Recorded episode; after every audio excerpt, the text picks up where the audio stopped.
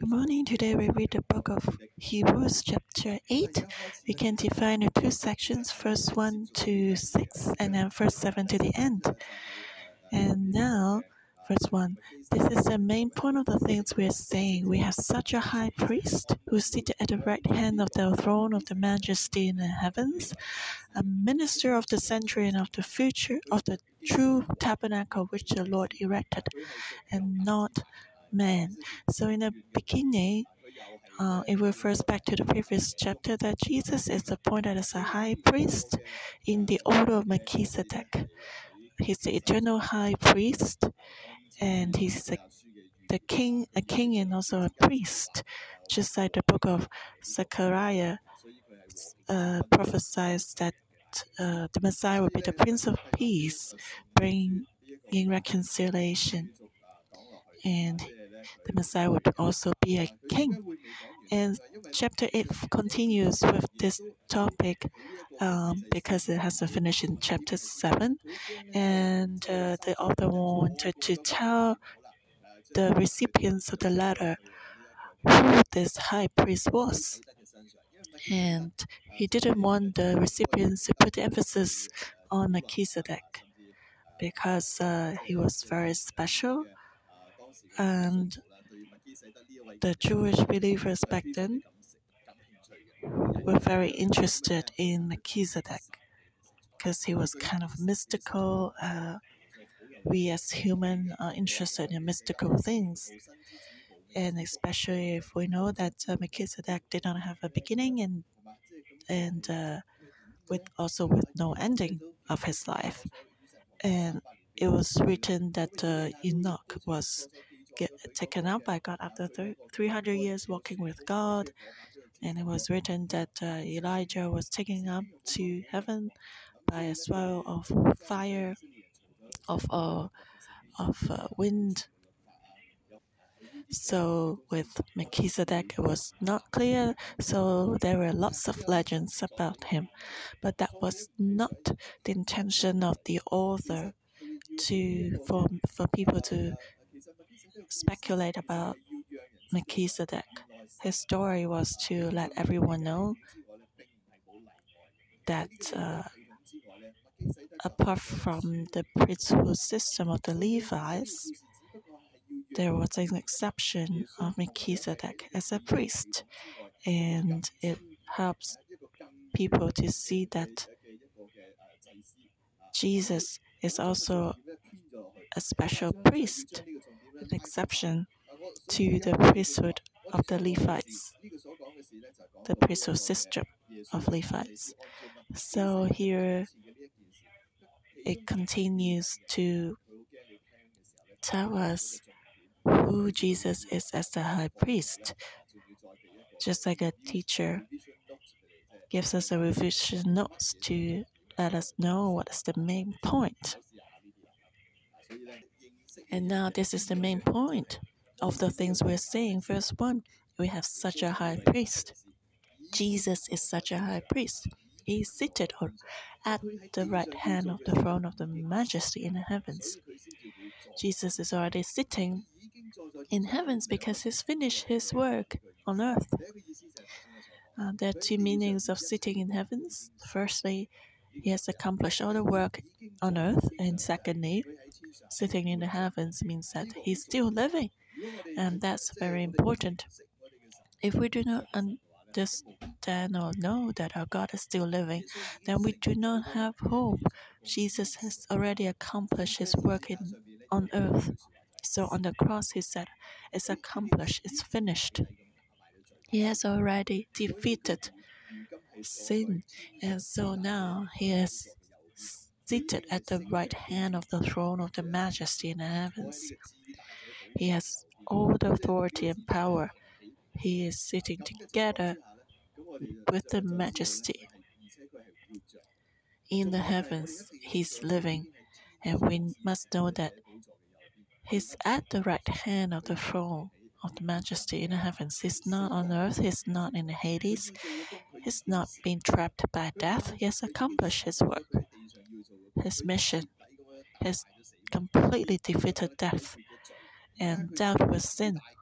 So he's seated at the right hand of the most powerful one and reigning together. He is not just living, he's reigning. The Hebrews know that God reigns in heaven and earth because God has created heaven and earth. In Europe, there was a theology saying that God is sleeping, uh, God is dead, and so He doesn't care about the sufferings of the world. Um, but the God we know is not like this. The Bible tells us that our God, who we believe in, the creator of heaven and earth, Yahweh, he never sleeps or slumbers. He's still upholding the world. Without God's grace, the cosmos cannot function. So we know that this high priest is seated at the right hand of the throne of the majesty in the heavens. And so we know that together he's upholding the heaven and earth. And also he's a minister of the sanctuary and of the true tabernacle which the Lord erected. Our Lord is not like doing nothing, but he is a minister of the center of the true tabernacle in heaven and it's different from our thinking. We think that uh, on earth everything is real, but spiritual things are untangible. But in the eyes of the biblical author, it's opposite. Earthly things are just shadows. Heavenly things are real. So a tabernacle in heaven is real. The tabernacle on earth is just a shadow made according to the image of the true tabernacle. In heaven, that's more real and more practical. In heaven, and actually, this is different from what we think. The spiritual things are more powerful and more real and more practical than the materialistic world. If we've done something in the spiritual world, then the things in the material world will change and follow. And so, this high priest is ministering in heaven in the sanctuary, in this true tabernacle. And this sanctuary, true tabernacle in heaven, is was uh, erected by the Lord and not man. So of course, it's better. Just like if you paint a photo, a painting, do you think uh, you'd be nicer than an artist? And um, I like to take photos. The greatest artist cannot compare with nature because God's created nature. And nature is so beautiful. You look at this world, look at the sky with stars. It's so beautiful. You know that what God has made is way better and nicer than what men have made. So let's continue. Verse 3 For every high priest is appointed to offer both gifts and sacrifices. Therefore, it is necessary that this one also has something to offer. For if he were on earth, he would not be a priest, since they are priests who offer the gifts according to the law, who serve the copy and shadow of the heavenly things, as Moses was divinely instructed when he was about to make the tabernacle. For he said, See that you make all things according to the pattern shown you on the mountain. But now he has obtained a more excellent ministry, inasmuch as he is also mediator of a better covenant, which was established on better promises. Why should the high priest? Um, so the high priest offers both gifts and sacrifices. The gifts uh, offerings of thanksgiving and praise, sacrifices deal with sin. So the high priest is there to give thanks, praise, and remove sin. And then we can have relationship with God. So the priesthood system helps to helps man to connect with God so that there's nothing in between us and God. So removing sin, there's nothing that hinder us, and then we can offer gifts. And gifts are actually a token of relationship, expression of ex- uh, relationship. You will not give something to someone you don't know. And Chinese like to give gifts. And is to prepare for relationships. So in China, you know that uh, there used to be a lot of gifts of wine and cigarettes to, to prepare for relationships for business.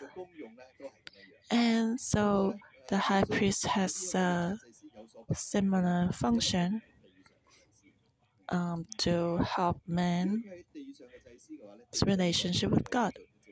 But then, of course, the high priest on earth is different from Jesus. Jesus is uh, from heaven.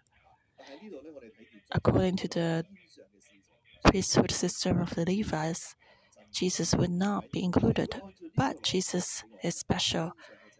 He's the heavenly high priest. So, with this logic, we know that uh, the heavenly high priest is a real high priest. The earthly high priest is just a substitute. Uh, just like in the past, uh, President of Iraq also had a lot of substitutes. They were not new, uh, they were not real. And the Lord we believe in, He is the heavenly high priest, the real high priest. And the earthly high priest must offer gifts and sacrifices. And the heavenly high priest also needs to offer both gifts and sacrifices. And chapter 7 has already explained Jesus has also offered himself once and for all. So you see, it's very interesting. Jesus is supreme. He's not offering something um, like an object, but he's offering himself. It's a great difference when we offer something we own, our possession. Uh, and it's different if we offer a whole being. Just like if your son give you something uh, they own or a little gift, then it blesses your heart. But if your son or daughter come to you and throw himself or herself to you and say I love you, then you're even more blessed. And so what Jesus has offered is more pleasing to God as a better sacrifice. And it says that uh, as there are priests who offer the gifts according to the law, who serve the copy and shadow of the heavenly things, as Moses was divinely instructed when he was about to make the tabernacle. For he said, See that you make all things according to the pattern shown you on the mountain. So God specifically told Moses to make an earthly tabernacle according to the pattern of the heavenly tabernacle. And it's only a copy and shadow, so the heavenly sanctuary is greater and better. And so God instructed Moses, You must be careful, do everything to reflect the characteristics of the heavenly sanctuary and do not mix up the, the earthly one is not the same or as important as the heavenly one. So, verse 6 it says, But now he, Jesus has obtained a more excellent ministry, inasmuch as he is also mediator of a better covenant, which was established on better promises. So, we don't need to find someone to uh, imitate or reflect Jesus, but Jesus came directly from heaven to earth. Uh, Jesus is the one who's connected directly heaven and earth. We don't know who is the better high priest in heaven, but God made him come down to earth directly from heaven. Jesus is a better high priest, a better mediator of a better covenant. In the past, the priests must continue to be exchanged, they must offer gifts continually. And because the sacrifices are only temporary, I have an example. It may not be perfect to illustrate this. The offering and sacrifices are just like a, a copy and shadow of the heavenly things. And it's just like you returning your debt of the credit card. You just pay a little bit. It's better than not giving it all. Why is that a better promise? Because Jesus has taken all our sins away once and for all and He's promised that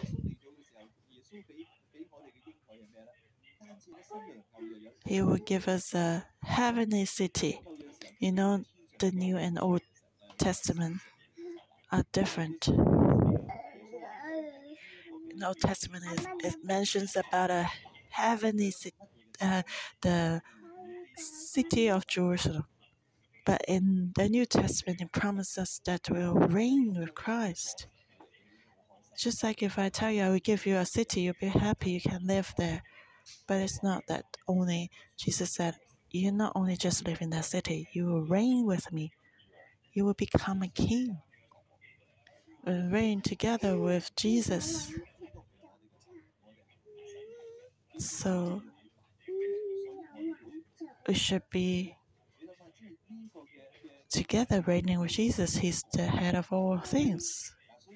And that's the first session of chapter 8. Now let's look at the second session, verse 7. For if that first covenant had been faultless, then no place would have been sought for a second, because finding fault with them, he says, Behold, the days are coming, says the Lord, when I will make a new covenant with the house of Israel and with the house of Judah, not according to the covenant that I made with their fathers in the day when I took them by the hand to lead them out of the land of Egypt, because they did not continue in my covenant, and I disregarded them, says the Lord. For this is the covenant that I will make with the houses of Israel after those days, says the Lord.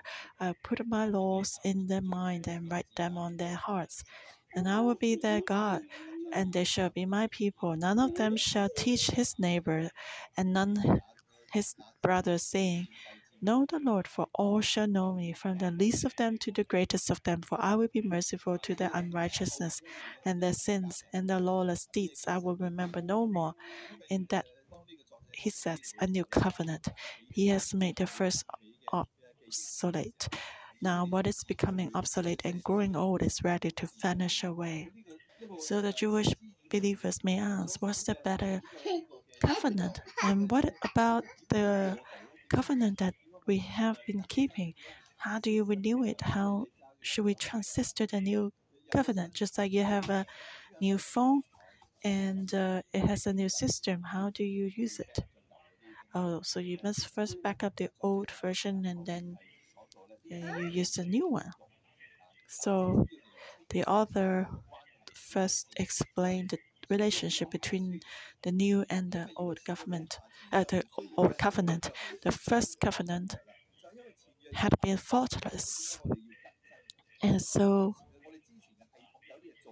uh, the the first covenant had fault, and that's why we must renew it why was the first covenant?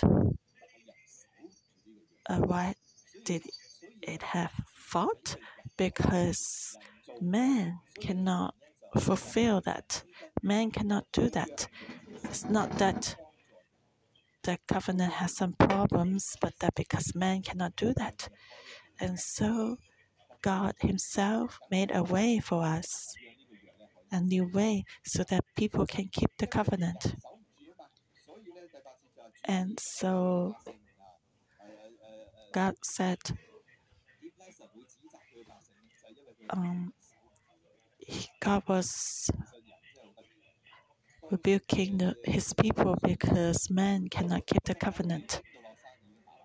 Just like Moses brought down the commandments, but before he went down to the mountain, he broke them already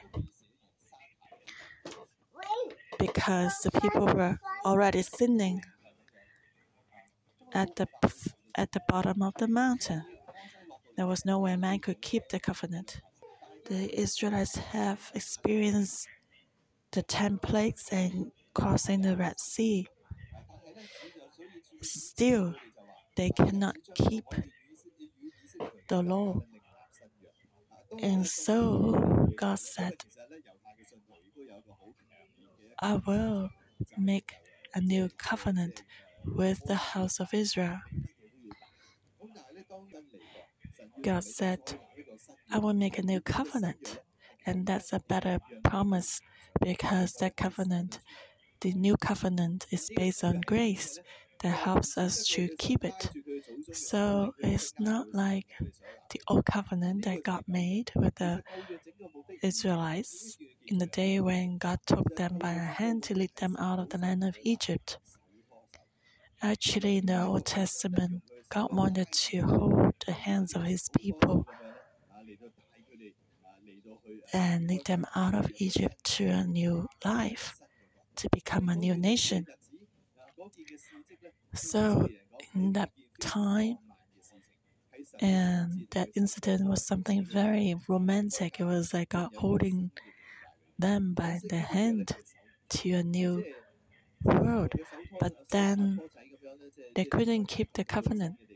They couldn't continue in God's covenant when, as soon as they left Egypt, the Israelites let go of God's hand and just wanted to separate from God. And so God said, because they did not continue my covenant and, and I disregarded them, just like a couple, a boyfriend and girlfriend, uh, break up. And so that was the love story between the Israelites and God. But then God says, after that, after the breaking of the relationship, God said, I will again make a new covenant with the Israelites. God said, I will put my laws in their mind and write them on their hearts. The new covenant is different from the old covenant because the old covenant, Old Testament was written on the stone tablet. But God will write a new covenant with love on the hearts of His people, and that will be more powerful and effective. What can some what can change a person? Just like the children around us, you want to change them and help them rules and uh, punishment cannot change them. Only love can help them. Only love can change them willingly. So, the covenant, the new covenant is written on the tablets of the hearts of people. And uh, the Old Testament cannot be kept because it's written on the stone tablets. But the new covenant is written on the hearts. And God says, I will be their God, and they shall be my people. So the whole covenant is about God being with men. You see how much God values and loves people.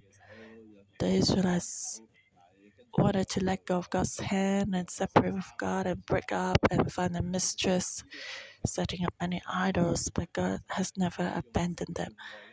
God wants to redeem and embrace them again by the new covenant, by love. And so none of them shall teach his neighbor and none his brother, which means you don't need to tell everyone to know the Lord, for all shall know me, from the least of them to the greatest of them. And they don't need to be taught anymore, because from the least, from the youngest to the oldest one, God will speak to them directly. God will shepherd them directly. Jesus has given this new covenant. Jesus will let the Holy Spirit guide us and speak to us directly so each one can take initiative to establish a relationship with God. Not like the Israelites from a young age, they need to have a lot of uh, rules to keep and uh, or what you should eat, not eat, what you should cleanse, what you should touch and not touch, what you should do and not do. Cannot walk more than how many miles. You can do this. You should wash your feet and hands and head, and the way your hairstyle should be, or what you should wear. Everything are rules. So that's very troublesome. But the new covenant is not like that. It's motivated by love. Like before, you have to keep a lot of rules.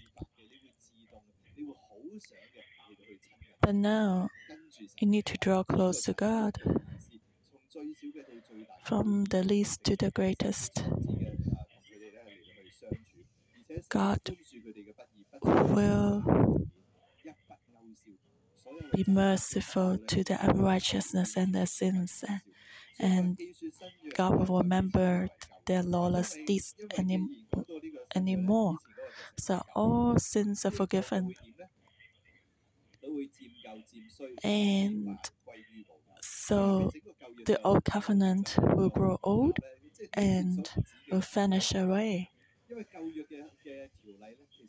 What does that mean? The Old Testament a covenant re- relies on the tabernacle and the temple, but even the temple will pass away, and so that's why the old covenant will it says it will grow old, and the temple will vanish, and the Old Testament system will be totally uh, collapsed. Even though we cannot offer sacrifices and anymore, but there's a new covenant in everyone's heart. So we can accomplish the old covenant in a better way. It's not that the old covenant is meaningless anymore, but we can fulfill the old covenant from our heart. And so we don't offer sacrifices, but we offer our hearts. We do not rely on the tabernacle and the temple, but we rely on the tabernacle in our heart to follow God. We did not uh, face come to the temple to see God, but we our body is actually the temple of God now. So it's not that uh, Old Testament things are totally abolished, but uh, they are crystallized and uh, fulfilled in the new covenant. God doesn't live in the temple anymore. God lives in us. We become the temple and the tabernacle. So this is a better covenant, a better promise. And so we have better relationship with God. In the past, God's presence was in the tabernacle. But in the New Testament, God's presence is in our heart. It's a 24 7 connection with God. A more intimate and more powerful connection. and that's a better covenant. So we must keep it and not let it go. This is more precious. Amen. So let's give thanks to the Lord. He's the mediator of a better covenant. He has taken up our debts, cleansed our sins, has offered himself once and for all. He has offered the best sacrifice. So let's give thanks to him. Give him praise. Lord, we thank you. The earthly priests are only a copy and shadow of the heavenly things, and you are the real and the best high priest, and you are seated at the right hand of the majesty in the heavens. So we give thanks and praise to you. So let's continue to close the eyes and meditate. Like verse 7 it says, For if that first covenant had been faultless, then no place would have been sought for a second. Why would there be a new covenant? Because the first covenant had fault. And why was that? Because man cannot keep the covenant. Just like in the that God was holding men's hands and took them out of Egypt. But because the Israelites they worshipped idols and they went astray their own ways. And so today let's reflect. Do we find it hard that there are a lot of things we cannot do on this heavenly path?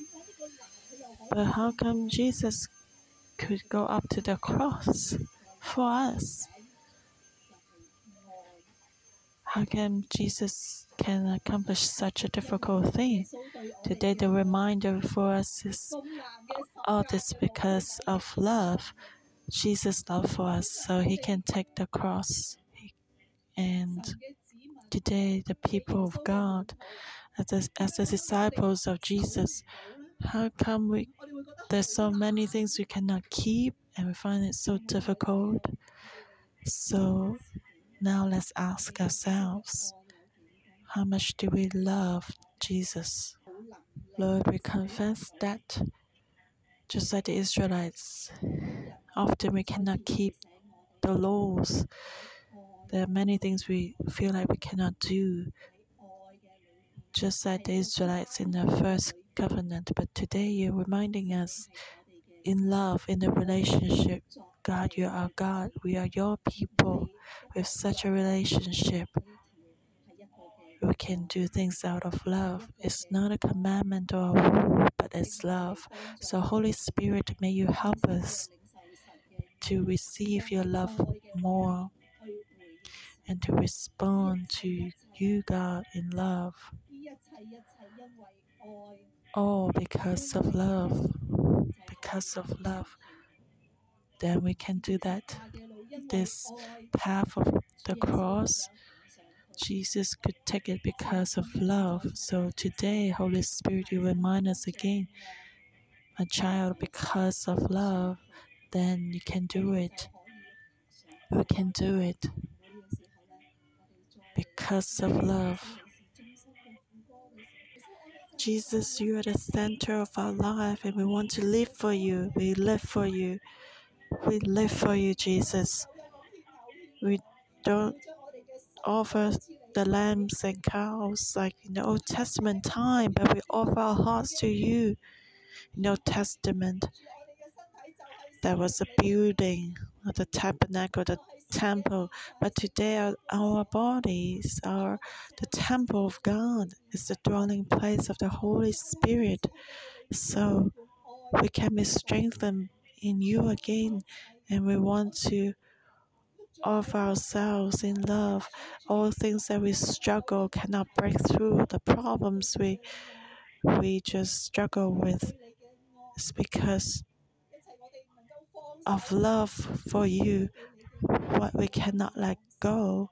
Because of love for you, we can let go. What we cannot offer, because of love for you, we offer to you. Many difficult relationships that we cannot face because of our love for you. We can face that again. Lord, may you help us. May you give us strength. Lord, because we have you, our God. We are your people. We're in your new covenant.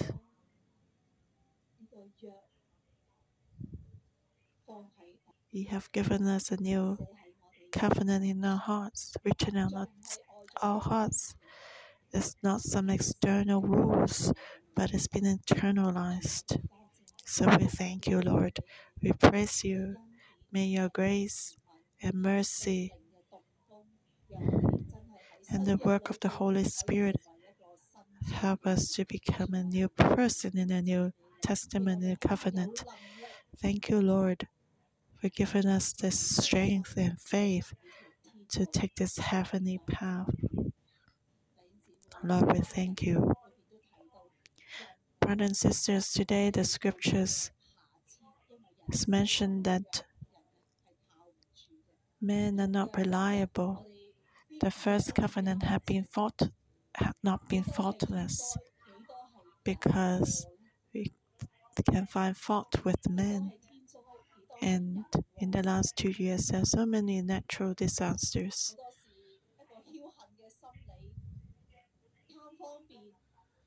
Sometimes we may be greedy or we want some convenience, and uh, so we do not use the safe, leave home safe. We or we um, do not take the vaccines or there's uh, problems with the government policy, there's some gaps, and so the virus has been spreading. And so we are also in financial crisis. It's been for two years already. No matter which country or political system, we see a lot of uh, see a lot of problems too. So history has taught us a lot of lessons, but we have not really learn them. In the Old Testament, New Testament, we see that there's only salvation in God. It's hard for us to keep the rules and the laws. We may think that it's troublesome or it's not convenient and we have so many problems. So the only way in salvation is at 2022 Jehoshua. We have a lot of problems uh, in the root. The core issue is in our hearts. So now let's pray for the whole world. Whether it's in Europe or in Asia, there's still a lot of problems. It's been two years. Do not know what to do. The government and the people are in crisis of mistrust because men are not reliable. We cannot rely on men, just like in the Old Testament. We see that why is there fault in the Old Testament because men are not reliable. Today we confess. No matter which country, no matter which government, men are not reliable. Let's cry out to God. Only in God is there a way out. Let's cry out for God to intervene. Just like what Pastor Deborah said, Hong Kong Taiwan and Macau, the pandemic seems to be a little bit better. It's not because we're good or wise or smart, it's just the protection of God. It's just the protection of God, so our pandemic is not as serious as others. Otherwise, there will be more chaos and suspension. So let's cry out to God. Tell Him that, Lord, we need you. We see that in the old covenant, in the world, in China, America, Europe, or Hong Kong, we have all these problems, are human problems. Men are not reliable. There's so many chaos, so many disasters, natural disasters, and problems caused by human beings. Lord, forgive us. Only you, Lord, only you, Jesus, are our way out. Only Yahweh, you are salvation. Not our government. Our hope is not in our government or the political system. Only you can change our hearts, change the problems of the hearts. Only in you. So, Lord, you are only one. You are the center of the world. You are our only hope. We come before you. Only you can change our hearts, change humans' hearts. So cry to you, starting from us, our hearts needs to be transformed completely.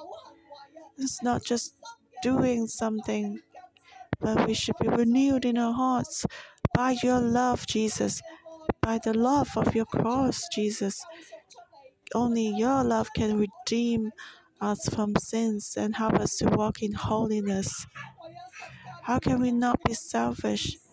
Only relying on you can we not be selfish. Only by relying on you can we love others like ourselves. Only by your cross, only you, Lord. So we look upon you.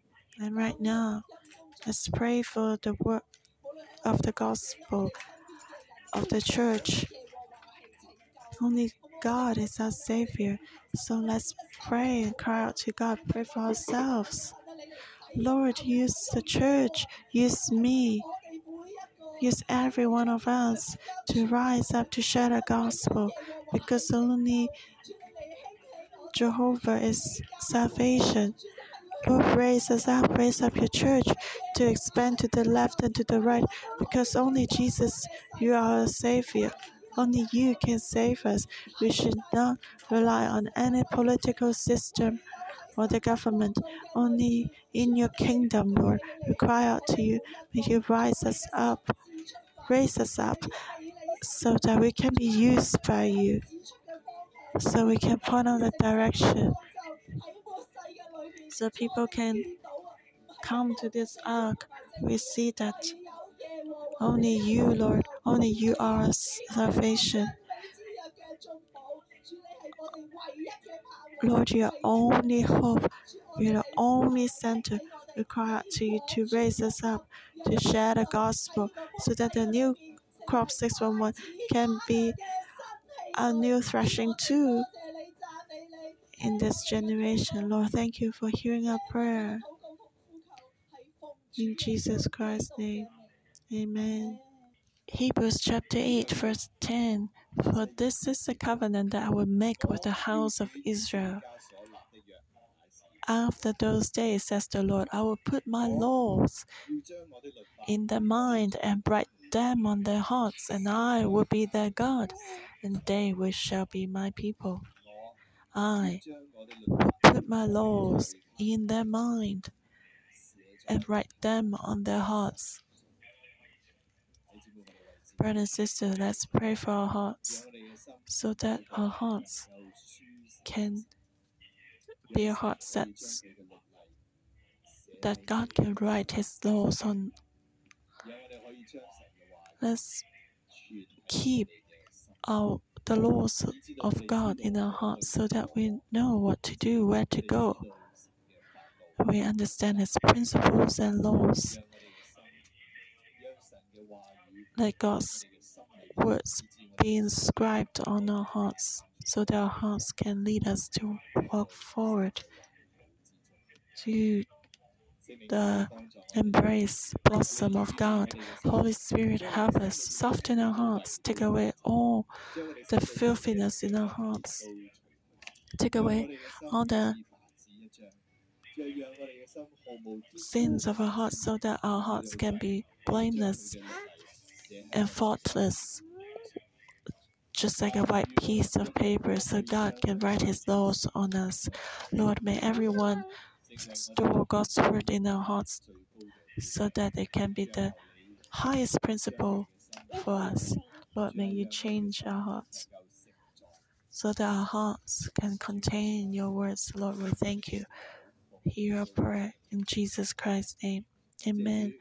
Thank you, Lord. Our morning devotion will end here. May the Lord bless you all.